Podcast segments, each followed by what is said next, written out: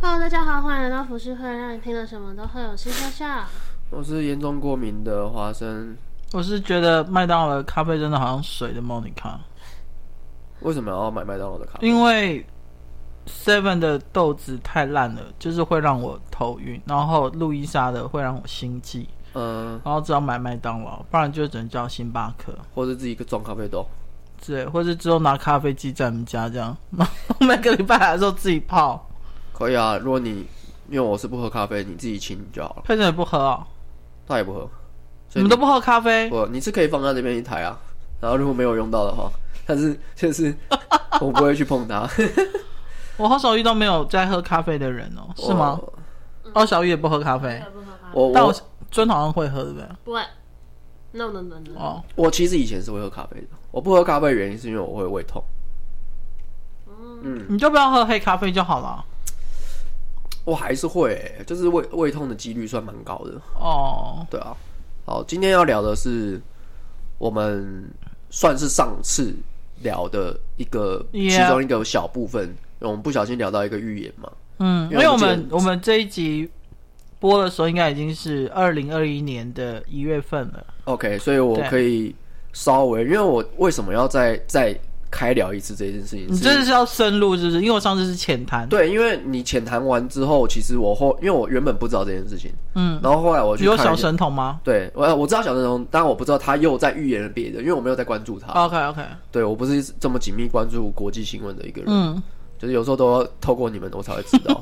然后，但是我就去很认真的去研究了一下，我发现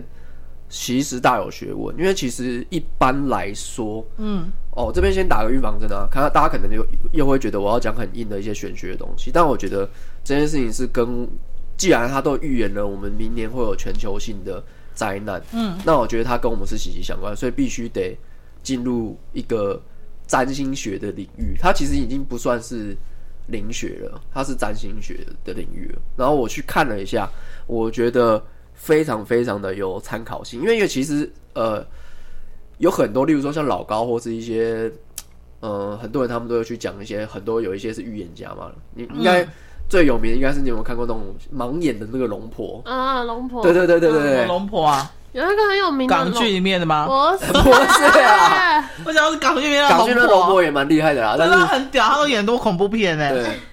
他就是一个很有名的预言家啊，然后他很呃算蛮精准的预言了很多国际的大事。然后是盲人，但他是盲人，然后他预言的方式是做梦，真对的假的？嗯，他是做梦起来之后告诉别人说他梦到了什么是事《情。绝命终结站》的剧情吗？因为他们是突然间睡着醒来就，嗯你接知道下来就要掉下这去个在了。古时代啊，就是被称为先知。在古时代的时哦候，这样的人被称为先知，因为做梦代表是有可能你是被神选上的人，然后嗯他让你知道一些事情，然后你去跟大家讲。嗯，但是你知道，像这种预言啊，你就会觉得，嗯，就是你可以完全不相信他，可以把它当做无稽之谈。你也可以完全相信他，就变成说这种东西变成众说纷纭，而且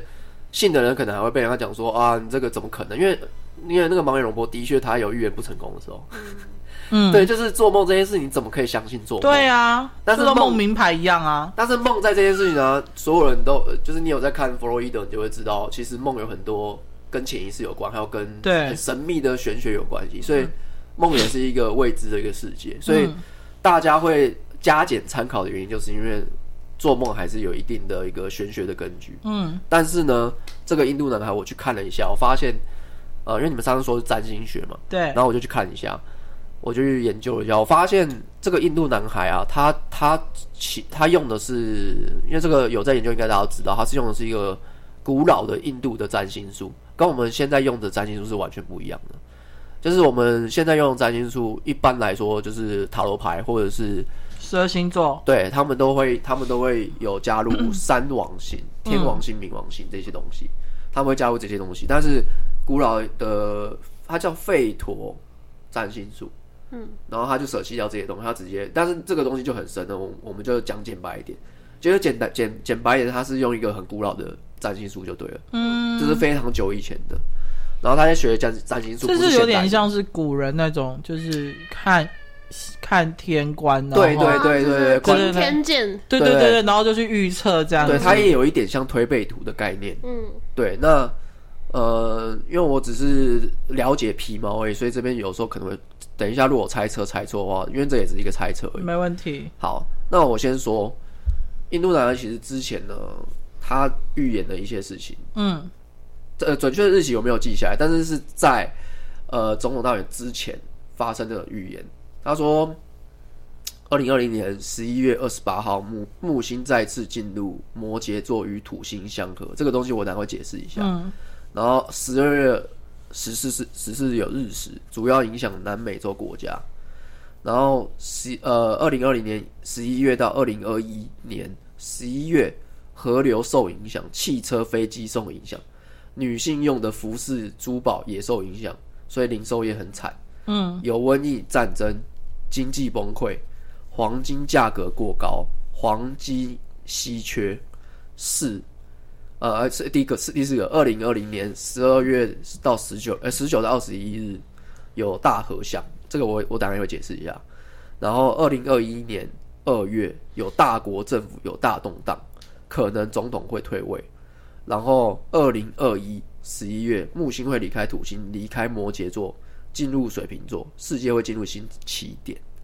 然后这是他之前好像是在四月还是几月份之前做出来的，后来呢，他又有在十一月还是十月，呃我忘反正我都忘记了。那个他他后来又在做这个更新的一个预言，他这个预言就变得呃比较不一样哦，他等于是推翻他之前的预言了。那这个东西我当然可以解释一下，我我自己猜测啦，还有大家的猜测。呃，他这次的预言是十一月二十号，二零二零年啊，十一月二十号到二零二零十一月二十九号，我们在卡夏合相的影响当中，卡夏等下我也会解释一下。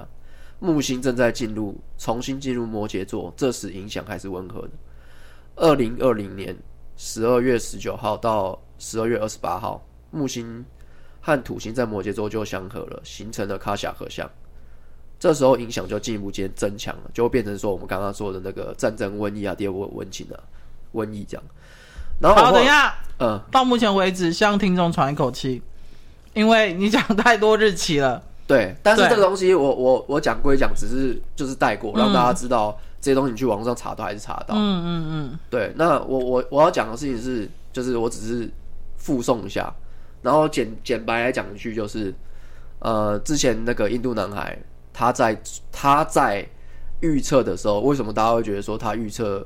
武汉肺炎这么准？嗯，我那时候去看一下，他说他预测刚好是武汉肺炎那段时间会有大战争。嗯对他这个大战，他只说大战争而已，他没有说是什么东西。嗯然后他说他说运输业会有影响，嗯，然后就所以大家都觉得他超准确，大战争就可以把它形容成是细菌的大战争。嗯对，所以按照他这种讲法的话，就是有可能我们发生的战争、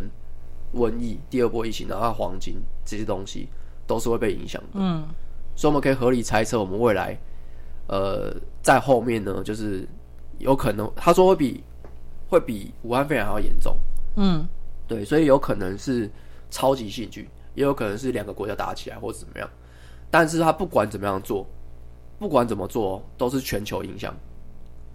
都一定是全球影响。就像这次的武汉肺炎一样，全球影响。嗯，然后他这是自己刷新了一个预言，就是他自己推翻他自己掉，他也没有他没有说推翻，只是我们认为他们自己推，他自己把这个预言删掉了，就是大国总统会退位这件事情。然后我觉得是天象改变了，就是大家也在猜是天象改变了。因为他不可能，因为他他的预言不是空口来，他有点像是我在哦我在看这个形体这样子哦，所以我预言这个这个，其实他也不是预言，他只是猜测这个形体在合相会怎么样怎么样。然后他在做下他在下一次预言的时候就没有讲到大国退位这件事情了。那我们我觉得天象改变，不然就是事实提早发生了，嗯，就是川普川普，嗯，嗯对对，对，这样听起来就蛮合理的。嗯对，然后再来就是他的他说的合相这东西啊，就是有点像是用那个那个天象来来形容的话，就是说十呃十一月二十诶二十二十四号嘛，啊，十二月二十四号，它会有一个土木合相，然后土木合相就是代表土星和木星会合在一起，然后我们从我们地球角度去看呢、啊，它是连成一一直一线，直线，嗯，然后土星和木星的光啊，会一起就是变成它们的光会变成一样。嗯，对，我们分不清楚它是土星的光还是木星的光。那对啊地球有什么影响对吗？地球都通常占星术，地球都一定有一个很大的，因为我们都知道我们地球是被星体影响，被太阳影响，被所有的月球的月球是潮汐影行响，星，对星星，所以这这个在呃历史上是一定会有影响，但是它以它占星学的角度来看的话，其实土木合相其实呃二十年就会一次，嗯，那为什么他会觉得这次很严重？是因为他这次合起来的角度是几乎相差不到一度，嗯，对，就是一度以内以内了。然后再来就是呃，他之后木星会进入进入摩羯座，那进入摩羯座之后，它就会变比较弱，就是以占星学的角度来看，它会变比较弱。然后所以木星代表的是希望，然后土星代表的是恐惧。可是他有说，比如说十二月二十四号土星跟木星就是连成一线的时候，对人类的哪一块会有影响吗？他会说，他说整体全球性的影响就是，嗯，他的他意思的影响是说，呃，因为土诶、诶木星啊，木星代表的是钱、嗯黄金，然后文化、教育这些东西，所以他说的是这些东西，就他代表的这个东西啊，是不好的还是好的？是不好的，因为因为它叫做星体和星体战争，就是木星和土星两个在打架，然后但是木星会赢，哎、土星会赢，木星会输，所以木星输的代表这一块就是它的呃经济啊，然后我们的黄金啊，然后还有教育这些东西全部都会一落，就是会会会滑下来就对了。所以他的意就是以占星学来的角度来看，每个星体都有它自己的一个代表的东西。所以代表的事情是我们，而他就进入摩羯座，进入摩羯代表他比较弱，所以我我们播出这里的时候已经过了十二月二十四号，因为我们现在在录的时候是还没有到，对所以我们其实可以看看下礼拜的时候二十四号有没有什么发生，不管是国际上或是台湾。但是我我自己这样看嗯呢、我觉得，因为他说其实土木合相已经正在发生了，代表我们现在已经在发生不好的事情了，只是我们不知道。然后他说现在这个段发生的酝酿期啊是比较温和一点的，嗯，他不会突然说哦哇就突然跑出来这样。然后所以有可能他现在提醒这件事情，他只是说哦正在发生了。那有可能我们真正意识到这件事情的时候，已经是一月份了，有可能哦，就跟武汉肺炎一样，他可它能不跑是出那种来很了。激烈、很立刻有明显的一些动荡东西，对它是酝酿型的。，对，但是他有讲到一，他要讲的一件事情是很，这个东西是我们大家都必须要注意的。嗯，他说，到时候会被政府的恐惧支配，有点像是哦武汉肺炎这种感觉。武汉肺炎其实我们就可以很明显感受到，就是不用啊，因为接下来明年可能 NCC 就要把触手深入到网络这一块。哦，那那是只是对台湾而已啊啦。他说的是全 球， 他不会管台湾的。嗯印度神童应该不会只管台湾而已。哦，也是也是他，应该是管全球的。他说到时候会被媒体啊、印呃政府给恐惧支配。哦，对，所以这件事情就是我他有说，就是这样的全球事件呢、啊，大家要注意一下，就是有可能我看一下啊，但我是觉得，对我来讲啊，因为像我是这种比较不相信，当然我我相信每一个行星、每一个星球一定都会对地球发生任何的效应或是一些化学作用。但不过像这种神童啊，或者什么预言家这种东西啊，我真的都觉得参考就好了。因为好，当然我等一下华生可以继续讲下去，我先讲我个人观点，因为我觉得如果你一直相信去这种东西的话，我觉得每天就是活在恐惧里面。嗯，对，就是会会提人。我现在比较担心的是接下来台北的大地，你知道昨天半半夜有地震吗？我不知道啊，哦是哦，嗯，我比较担心，因为听呃那个气象局有说，就是台北好像每几年会发生一次很严重的大地震，要遇到了是不是？我觉得快了。因为我们上次那个最大的是刚好在外海，嗯如果是在宜兰本土的话，我跟你讲，一定死伤很惨重。可是不是说那个是好的吗？它是一个释放能量，释放能量，对，嗯但是你知道什么东西坏之前，是会把一些东西好先丢出来。哦，有道理耶好，。我知道讲完了。你知道，其实预言这件事情本来就不太需要相信，但为什么我我这次会为了这个再开一次？嗯其实是有原因的，嗯因为星体的东西是科学的东西，它们如果产生一些能量的时候，会吸引不好的东西，嗯例如说像，嗯，大家都知道，其实如果月球、月球和木星如果没有挡在那边的话，我们其实地球早毁了，对啊，早就毁了。就是其实他们他们其实是有意义在的。嗯所以等于说，不知道到底是为什么会，就是我们会一连串会有这样的东西。然后他就有讲到说，他不知道他有说什么尊敬大自然，嗯嗯嗯嗯嗯但我觉得他讲的就很很粗浅，就是不知道嗯，很像环保意识会讲的对，那就话题。你讲这句话，其实我我我反而是觉得，我我反而这样觉得，嗯就是我的观点是，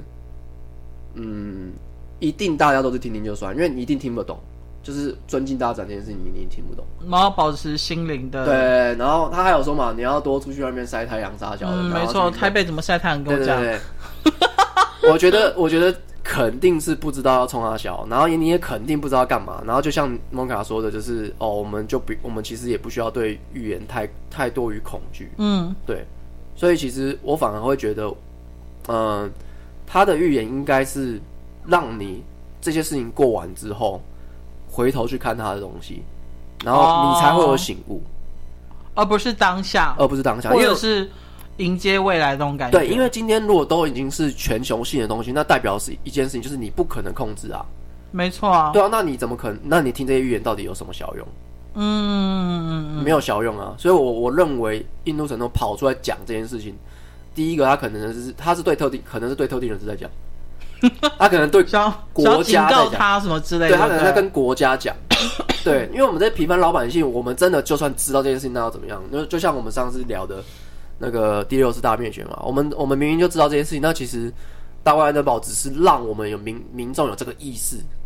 就是懂得在什么时候做出正确的但决决真断。正能有掌控权的是那些在位者。对，所以我们我们必须，我们只需要做好一件事情，就是我们只要了解就好了，然后我们不用去担心这件事情。当然，也不是说我们漠不关心这以件事及情怎么存活下来。对，但是我们必须要知道，我们如果在什么时候的的状况发生的时候，我们要做出什么样的决断。嗯，对，例如说像，如果假设我是美国公民的话，我真的不知道我要投给拜登还是要投给川普，因为我什么都不知道。因为我对啊对啊，我什么都不了解，我也不了解他对于全球经济的影响，我也不知道原来川普所以你是一个不会受身边同才或亲人、家人去影响你投票意愿的嘛？我是不会的，你完全不我会。完全不会。他叫我投什么，我以我以前对政治冷漠的时候，我是亲戚都会自己私底下就拜票，说哎、你就投给谁这样。真的假的？对对对对，对然后我就啊然后你就哦说好好好，我说好好好，但是我说死就都不去投没有我就忘记了，然后我就没投。那像你是吗？我不是，你也不会被你爸或是其他身边人影响。不会。我爸蛮明事理的啦，他不是那种有特别偏向哪一个党派的，嗯所以他是会觉得说，诶，现在哪个党可能会对这个环境比较好，然后跟我分析一下，但他绿党之类的，嗯但他就不会特别的要我去选谁这样子。哦，然后我觉得我为什么要讲这个，是不是不是要讲玄学之说？嗯是我觉得大家一定要了解这件事情，你才有办法去面面对这些事情。嗯就是我我包括我们上个主题讲的东西，就是。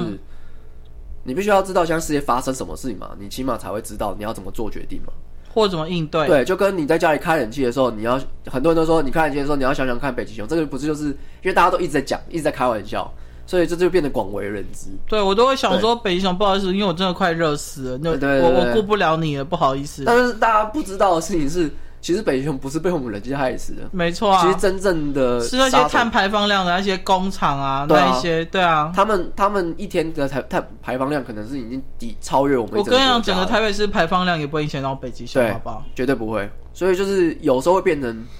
大家拿来操控的一种宣传手法，嗯，或是利用恐惧的一种宣传手法就。像你们会用环保筷这种东西吗？我不会完全不会。我会是用吸管，环保快不会？哦，但是我在哦家里我都是直接用筷当子，然，我当然，都我当都然。直但接如果出外，你们会自己带吸管、环保筷、环保餐具什么之类好的。了，我个人承认我是自己懒而已，不不然的话我，我是如果他们有这个意识的话，我是绝对是尊敬他 们，尊敬他们有你这会这样做个吗？高尚的心会。不会？我有我有买，但因为是王子的的东西，好，谢谢，所以好，好好， ，OK 那继续。好，然后我我再讲，我再讲一件事情是，你们俩就是可以再讲一下想法，就是、嗯他说这个大灾难到三月嘛，但是其实到三月之后后，他不是说结束哦，嗯因为他之前有曾经出来澄清过说，嗯，呃，有媒体直接帮他断章取义说武汉肺炎到什么什么时候会结束这样，但他并没有这样他讲。并没有这样讲。 OK，对，然后他就说那都是媒体断章取义，他、嗯他他的预言通常都是一一段一段一段一段，嗯，然后这一段可能有大学问，然后大家都从里面就是开始这边抽丝剥茧啊，然后开始讲一堆有的没的啊、用自己的想象力。，对，所以有可能我我建议大家都去看一遍，不管你相信这个还是不相信这个，因为有可能在到三月发生这个大事件之后，呃，他所谓的媒体和全球的恐惧支配，有可能就是指这件事情，他们有可能会断章取义做这件事情，会说哦，假设我什么乱讲，可能是超级细菌，嗯那可能大家就会开始，你看之前光是武汉肺炎就有一堆什么，嗯、有有很多美国人说什么我们要这个我呼吸是我们自己的权利，我们不要戴口罩或杀小的，嗯，不觉得听起来，就是在我们的眼里就会觉得他们很愚蠢，但是就是他们就是会有一群一群这样子这，是站站在他们立场，因为欧美人是就真的没有在戴口罩习惯，对，除非你是生病的人，对他们连感冒都不戴口罩哦，对，然后甚至有一些网红他们直接去舔那些那个马路桶，人然后就啊真的得病然后啦。就直接中标，对啊，所以这些东西就是代表着媒体乱象啊。它它是媒体乱象，因为大家会觉得好笑嘛，然嗯后再来就是大家觉得好笑之外，就会觉得哎、诶好像真的没什么，你看他都去舔马桶了这样子。然看后有够蠢的。这个可能是其中一个，那我不确定未来就是会变什么样，但是啊、呃他说为什么要接触大自然和和运动？我觉得第一个运动就是可以让你不会乱想，就有可能你会发生很多事情，例如说像武汉肺炎不是发生一堆事情，就是大家都没有工作，对，对，大家都在家里。嗯，所以其实你会很容易乱想，然后想要负面那一块去对，，会想到负面那一块去。所以我我不知道未来会发生什么事情，但有可能他会叫你做这件事情的事情，其实是有一个深深长的一个寓意在的。我懂我懂。对，然后到三月份结束之后，他也不是完全结束哦，他说到明年的年底嗯，会有人类的新的世纪开始，就等于说这些事事情全部都结束了，或者应该说已经淘汰完一批了。对，可因能为很你多不人被淘汰有了。有时候我会觉得武汉肺炎，你不觉得他们就是在淘汰那些不适合生存的人吗？我觉我觉得这样讲这样很残酷跟很叽歪，但我觉得就是这样，就是一个洗牌的观念。对啊，就是如果你活不过这一批的所谓的疫情，或是呃你一这个状况的话，你就是你就是回归大自然就好了。跟末日列车很像啊。对啊，对，末日列车就是要一直去洗牌啊，对他们啊，要去洗所那以些人啊、有有，我觉得有时候我在看新闻，比如说那些疫情夺走人，或者是打了那个疫苗的人，然后就是不适应，然后可能发烧或什么就直接找我，我心里就想说，那真的就是你的命欸呢、如果有一天发生在我身上，我也会觉得那就是我的命。嗯，对啊，因为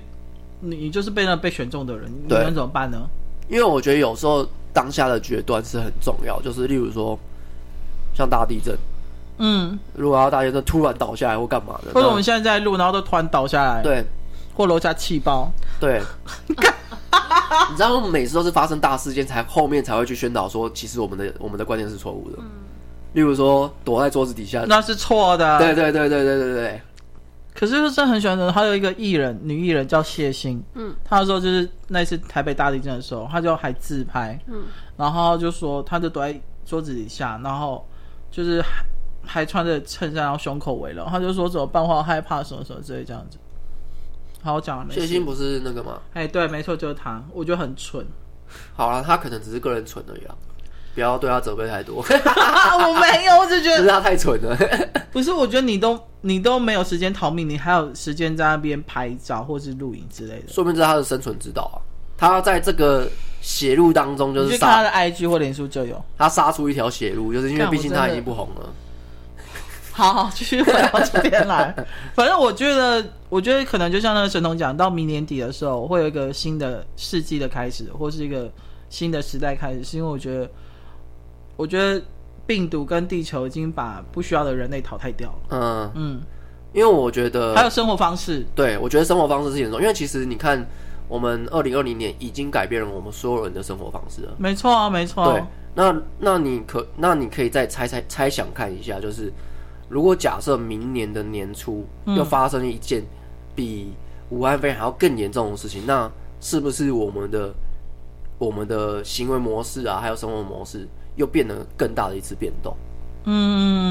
嗯，嗯，对，那我觉得这个也不是危言耸听啊，只是说，呃，我们本来人的一辈子都是会碰到碰到很多苦难，没这错这很正常。嗯，例如说出车祸，你就会改变到你一生，真的下半身就不能动之类的，而且你你你自己想想看，如果今天他是说台湾的话，我们应该超爆炸。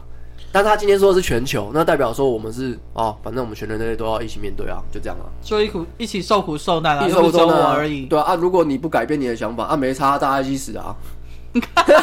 是不是就有这种感觉？而且我觉得，我觉得他不是在警告我们，我自己觉得啦，啊因为警告我们，我们没有任何的，我们只能有忧心患理，意识吗？对，我们又不会有忧患意识。例如说，我们只能有心理准备，就这样而已。我们顶多，但是那个心理准备你也不能怎么样啊。因为因为你没有任何征兆让你做任何的准备。再来就是你也没有能力啊，政府才有能力去，例如说什么紧急处理，然后或者是赶快研发出疫苗，或或者者封城啊封什么城之类啊这样对子。嗯，对，所以我觉得你你只你听到这个预言啊，为什么印度男孩要要抛影片在上面？我觉得他主要目的只是要告诉那些高层而已。哦，那一些各国领袖们是不是？，对，我觉得他们因为大家都会有一些阴谋论，例如说像呃武汉肺炎不是就是说生化武器嘛？对啊，对啊，啊就是就是从大陆那边传过来的，那、从那个武汉的一个实验室里面嗯对传出来的。啊那那个就是事实了嘛？那那不管他是恶意的还是只是在单纯的研究，但你还就是拿人体做试验？，嗯对，反正你就是失败了嘛，不管怎么样，你就是失败没了，错啊或者是，或者是你就你的你的阴谋已经成功了嘛，那你造成全球的影响，那搞垮全国的经全球的经济。，对，那有可能他们还在做别的事情，那不一一定定是是啦，大陆人以前。对啊，那也不一定是大陆啊，说明是美国了，哇，好累啊！有可能啊。然后我觉得，既然我们都因为莫卡你喜欢讨论政治，我觉得之后就是之后，说不定你可以多关注一下，就是我我我我担心的事情是不是这样，就是我觉得会，对啊，因为我不觉得，我不觉得我们要做出什么的应对，我们能做的，我觉得他最后讲的才是我们要要关心的，就是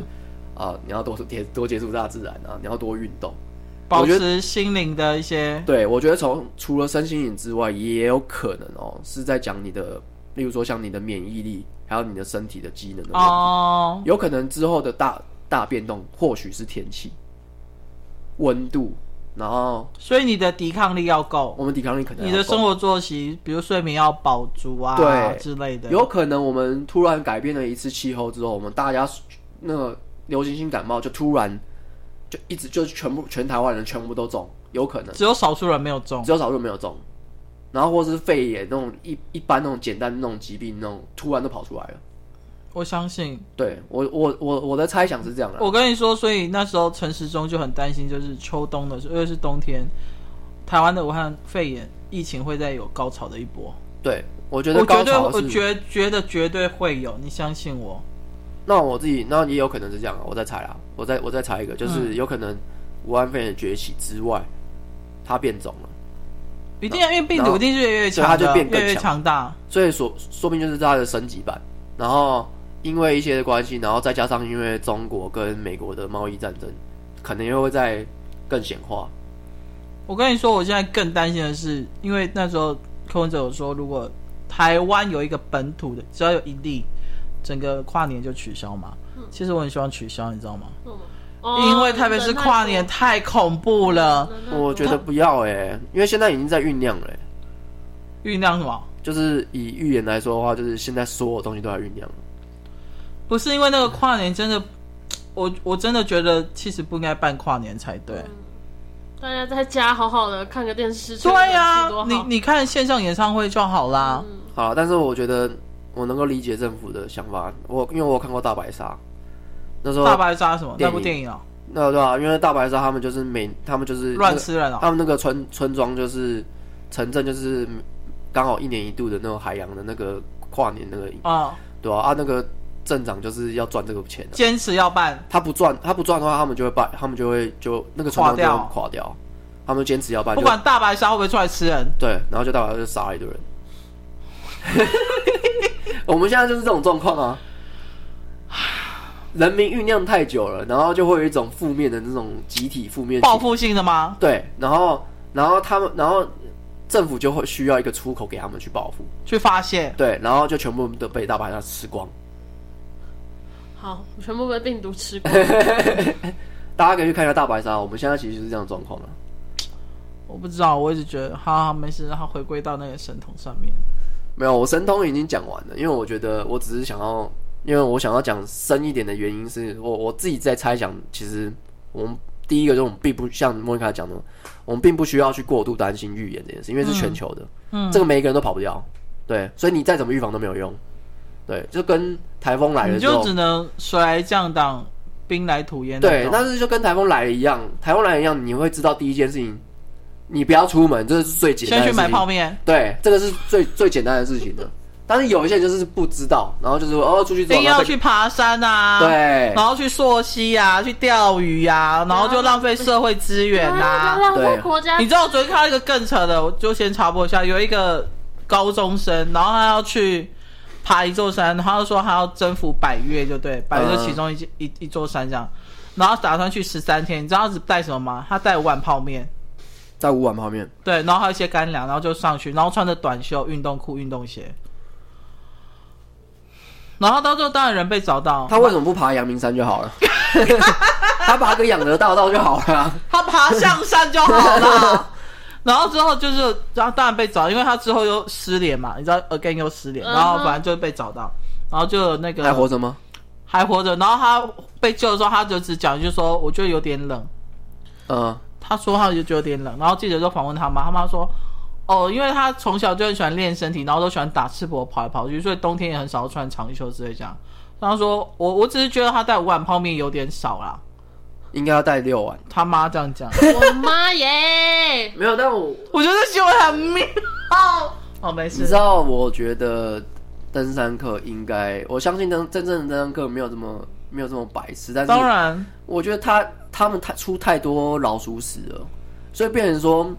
媒体都会大做文章，然后你就看到底下一堆酸民说你们这些人怎么，例如说像海钓也是，嗯，那、为什么要台风来或是那个那个嗯因为浪那来，个你就疯要去狗浪会把人卷走，你知道对，你为吗？什么要去钓海钓？对啊，然后你为什么要去这个时候去登山？因为我跟你讲，那时候鱼是最好钓的，对，所以我就觉得说，冲浪也是啊，哦对，冲浪也是，嗯，他们就是然后就会被海神带走了这样子。对，哦，你讲到这个，我就我就想到我跟之前看一个纪录片，嗯，他说那个纪录片他是徒手攀岩的。哦，我知道那部就什么垂直三百六十度的人生哦，我我看应该是另外一部，但是那部我有看一一点点。哦，哦哦他就在讲说他的同行、他的前辈嗯很厉害的前辈全部都死掉了，都是摔死。然后他就说为什么他要继续？哦，为什么？他说他说他其实也怕死，他并不是想要自杀，但他对他来说这是人生的意义。其实人生有很多意义可以去做，对，但是对啊，然后你你可能赋予了那些救援队更多的意义， 就是他然后花浪更费多资源去救你。对花更多的钱去 而救且援这件事情。我完全不懂徒手攀岩或登山的人的点到底是什么。就是一种成就感啊。成就感啊你手你你不知道哪一颗石头会特别滑，你知道吗？对啊，就这样就下去了。啊，如果你是出手汗怎么办？应该说，它就是一种对成就感。当你这达到的时候，你就觉得哇，我的人生我存在意义就是这样，你就会想再去征服下一个。其实我觉得我们很难理解，是因为它还有一个，它还有一个很深远的意义，就是他所做的事情跟死亡有很大的关系。所所以以喜我，欢挑战死神，我觉得他喜欢挑战死神。我觉得他们喜欢挑战死神，而且跟死神为伍，他们在生命中才会有一种就是刺激感。哦，我看很多跑酷的就是这样啊，嗯，我跑酷其实我也不太能理解，然后我光看影片我就觉得天哪，这个到底是马上就摔断腿之类的。很可怕，有那种你们知道那种公盖房子的时候不是那种吊车吗，对啊，有俄罗斯人，俄最多俄罗斯人喜欢跑酷，他们就爬到那个吊车上面，然后坐在上面看风景，嗯，之前不是有一晃啊个，晃呃，之前有一个很有名的啊，有有偷爬过台北一零一的，哦，我知道那个，啊，那蜘蛛人，对啊，他不是就死掉了吗？对啊，死了。他也是，嗯，对，反正、嗯而且而且有很多这种影片，就是他们都死，他们这样不小心死掉，他们死亡几率太高了，当然我不怕死嘛，他们不怕死，他们其实在做这件事之前就已经知道他们会死了。可能这他们可能都想说这是也可能是最后一次，每次都抱这种心态就对了。我不知道他们心态是不是这样，但是我觉得他们对于死亡是有一定的觉悟。我觉得，因为我在看纪录片完之后，我又觉得，哎、他他其实很认真的去想过这件事情了，他很死认亡真这件事，对，因为他看到他的前辈啊，他同行啊，该死的都死了这样，那他还要继续做吗？然后他就要想，他就想他要，我还要传承这件事 情。我所以们要发扬我我觉得光大我觉得我们是我们我们我们这样的人是永远没办法理解他们的啦，没错，我觉得是一辈子都没办法理解的，就跟苦行僧一样啊，我也不会想去当苦行我也不会。但是现在苦行苦行僧一点都不苦啊，他们超有钱的，哦，真的吗？对，所以就是爽行就是僧，就是拿那个信徒的钱去吃喝玩乐这样，然后开宾利哦，或罗劳斯莱斯，苦行僧的意义是什么啊？是像佛陀那种要去悟道吗？就是我听过现在最彻底，就实现最彻底，就是他们是每天要出去跟人家要饭或是要钱吃，然后要的东西他们自己不会吃，他们就会拿回去寺庙里面，然后分给那些比较老的或比较小的，然后是由壮年或青年的人出去要。嗯，他们他们他们没有，几乎他们基本上。信徒给的香钱是很少的，就是可能只是可以让他们偶尔种种蔬菜那样，但是真正你要维持一个寺庙的所有的人的生活起居或是饮食，你是要出去要钱、要菜、要饭的那一种，叫苦行僧。哦，还有一个就是他们会在他们的朝圣之路，嗯，他们会十跪九叩那种感觉。哦哦哦，哦对对，对对，这就是苦行。然后他们的有一个意义就是，他们要去伤害他们自己的肉体和锻炼自己的精神，因为是不是要跟那个那个佛祖一样、佛陀一样？对就是我我要去想要去体验他感受那些苦，就对了。有可能，因为我没有这个，我就没有了解太多，但是我自己觉得，他们应该是想要磨练他们的心智，所以才会去做这些苦修行，然后苦行。嗯，对，因为其实有蛮多类似这样的东西，就是，呃，其实你知道，你知道在台湾也有办这种东西，就是他们会你要去体验吗去？体验，例如说去体验去那边冥想，然后两三天，然后跟外外界断绝断关绝系，断绝关系，然后吃那边的素食或者怎么样的，然后只能吃他们做的东西，我不要。然后你啊 你就那我会，就活不了。然后我之前看那个啊，呃，那个死藤水，嗯，死神水更酷，他就是玩，他也是做类似这样的东西嘛。然后大概两三个月，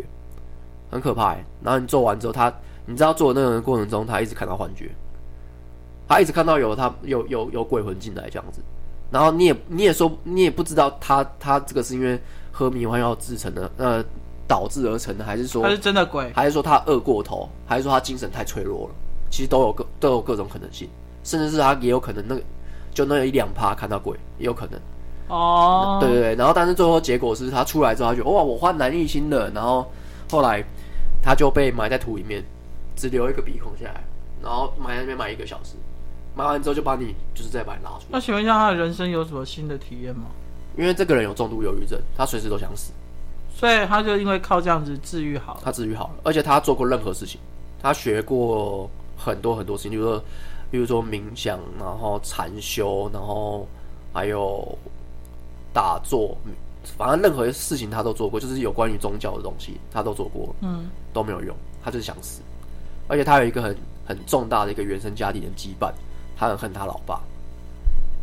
他很恨。那先杀他老爸，再自杀就好了。没有没有，他的恨不是要杀死那个他老爸，是他恨而已。他说我，他说我知道我不该恨，我知道我只要把这东西摆脱之后，我的忧郁症就没了。大但家是我都啊做不到但是我做不到。他就这样一直讲，然后讲一讲就开始崩溃，就哭这样。其实是任何有忧郁症的人都知道自己的问题在哪里，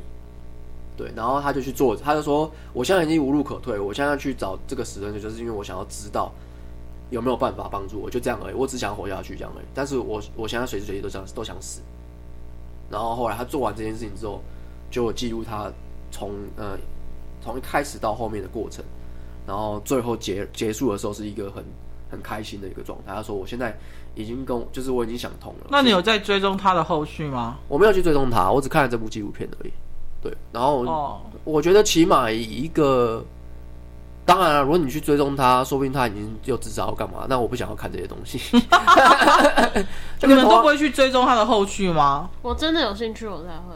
对，哦哦哦我我是觉得，因为我可能没我可能这辈子都碰不到死神水，所以我不觉得我会体验到那种过程。所以我只要看人家故事，我觉得哎、诶好像有用，那我觉得就算了。就是我、哦我我没有想要了解他最后还有没有救，因为如果你知道是一个绝望的消息哈，假设你是重度忧郁者，你听到这东西，你去看他结局，你会更想死。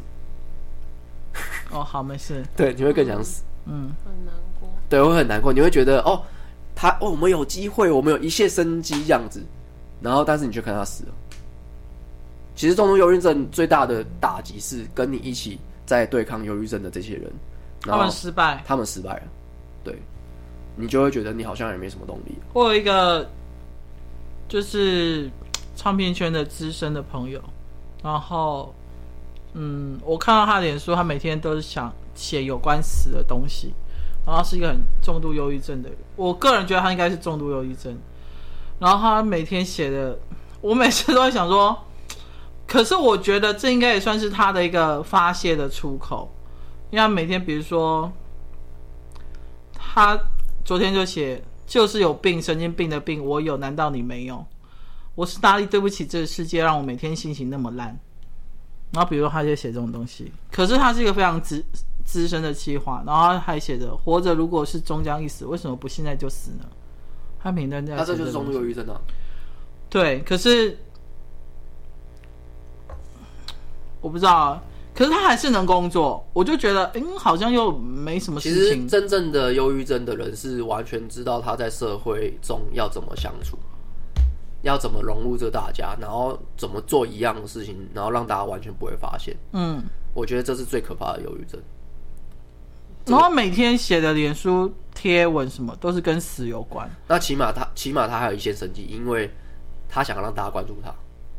对，我觉得这件事情就是其实是其实是好事，哦，对，就是你你你该庆幸，就是我不知道他是不是你的好朋友或怎么样，但是你该庆幸他每天都会写这种东每天都会写西，东西，因为代表他想被人家看到。而且他都是公社公开，很少设好好友。对，那代表有一些人可能会去底下说啊加油干嘛？他我不知道我不知道他想要听到什么啦，但他总会从这十个留言里面看到一个是他想要的，所以他可能就会因为这样留下来。嗯，对，然后或者是借此看到，就是大家这个世界是不是如他想象中的这么绝望？有可能啊，我在猜。嗯，对啊，因为我觉得，因为是我碰过最特别的忧郁症者。嗯，就是没了解，因为因为我总有一个想法，就是你喊自杀喊多次之后，你有一天真的自杀，但好像就根本不以为奇了。对啊，对啊，那、我不知道、欸。其实想自杀的人一直在讲，他不是真的想自杀，他只对啊，他只是应该是说他想死这个念头他没有断过，但是他不想要真的去决定自杀这件事情。他想要被关心，对他想要有人阻止他，像他想要有人跟他说，你还值得更好，你还值得被爱，你要重新去这个世界还是需要你。这世界还是需要你，这世界没有这么糟糕。对，他需要有人提醒他这件事情。所以你要说他傲娇，那他也是傲娇没有错。那他有没有傲？他其实是有傲娇的本事， 就是因为他其实他其实在心中念头是随时随地都想死的。嗯，我感觉出来他的文字，对，而且他的恐慌感和对对于这个世界的，因为你说他自身希望嘛，那代表他对于这社会的经历已经看很多了，超多啦。对啊，所以他已经看透了啊、所以他已经不想要再看到这些愚蠢的人类了。我觉得最奇妙的是，就有一次他之前还是某个歌手的经纪人，一个女歌手，叠字的女歌手。然后有时候我跟他说：“哎、我觉得他好像对你还不错，因为好像去他下面留言祝他生日快乐这样。”他就私讯我说：“拜托你不要以为看到表面就是所谓的全部。”我说：“好，对不起，我太嫩了。”嫩的时候，所以那时好好候玩你那时候真的很嫩吗？那个算是嗯，没有现在那么的嗯老屁股这样子。那时候真的哦那哦，好好好，那你以前，你以前跟现在的比起来，脾气有好很多。哦，拜托，好太多了，好不好？就是你我说看脸书回顾，我想说，我那时候怎么会骂那么叽歪 啊？虽 然我说我现在也很想骂，但是我要先封锁几个人才能骂这你现样。在是有理智的在骂，你有你有，对我现在不会漫天无目的地就是狂发泄而已。你是有这样规律的在发泄这些东西。对，我会想一下这件事真的值得骂吗？这样， 干好压抑好了，哦。我觉得最后回到那个印度神童，我好觉得说不定他在讲的注意身心灵还有大自然，说不定就是这些事情。哎、可是你有查过他是从什么时候开始发表他的预言的？他有呃，讲多久了吗？我没有去，我没有去看他最早讲，但是嗯他、他的确成名的时候是因为武汉肺炎的关系。但是成名的武汉肺炎之前，他还有去讲一些，只是大家都没有那么多人去呃看到他的东西。他的 YouTube 上面已经有很多的，因为我没有我看不懂原那个外没有中文翻译吗？没有你没有开 CC 字幕吗哦，世界字幕有哦、 ？CC 字幕会自动帮你翻译，真的假的、啊？是吧？那但有时候会词不达意啊哦，。真的，就像 Google 翻译一样，因为其实我因为我因为开 CC 字幕，它就是会自动帮你翻成你那个国家的语因言，为我是一个只要是外文的东西，尤其他是你就会又避开啊。尤其他是又又是印度人，所以他讲的就算他讲是英文，我也听不所以哦懂。它有自己的频道，他有自己的频好，大道。家再 share 给我，我蛮想看的。好，那我觉得可能需要你来看。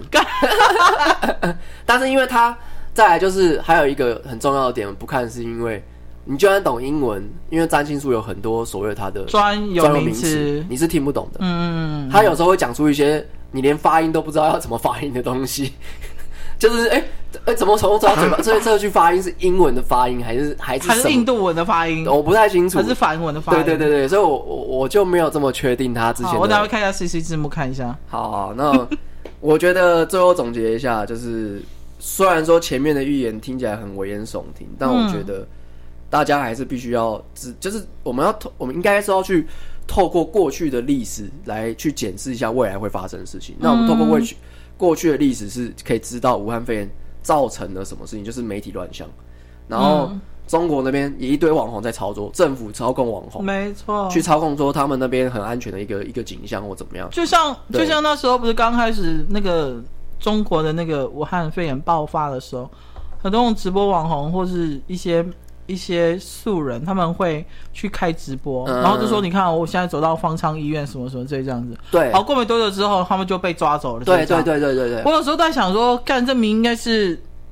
他怎么可能让你大累累进去拍拍那些棺材、那些死人呢？但你不觉得很聪明吗？因为这些人，我跟你讲，就算理智线有百分之八十的人看到这个瞬间都会被带走，因为他们会觉得说，嗯，就算你很精明，你还是会觉得一半相信他，因为起不，码我觉得那就是中国的一套剧本呐、这就是，但是我说我我那那个是你太太太谨慎了，就是只要稍微松懈掉的人都会。